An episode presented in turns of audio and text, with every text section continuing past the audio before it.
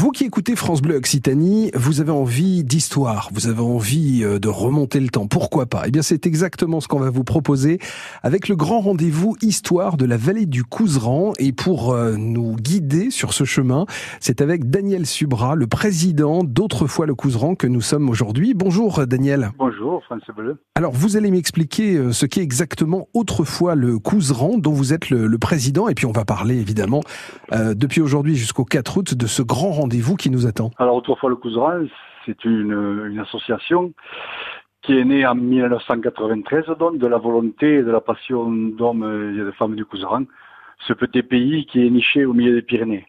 L'idée première, c'était donc de retracer la vie d'antan avec euh, le plus de fidélité et de naturel possible. Aussi de regrouper autour d'un projet la population locale, toute tranche d'âge confondue, de préserver un patrimoine et aussi de sauvegarder la mémoire euh, individuelle et collective, et bien sûr de créer un temps fort euh, pour euh, présenter aux vacanciers et aux, gens d'Ariège, du Couseran et d'Ariège, les traditions de la vie couseranaise.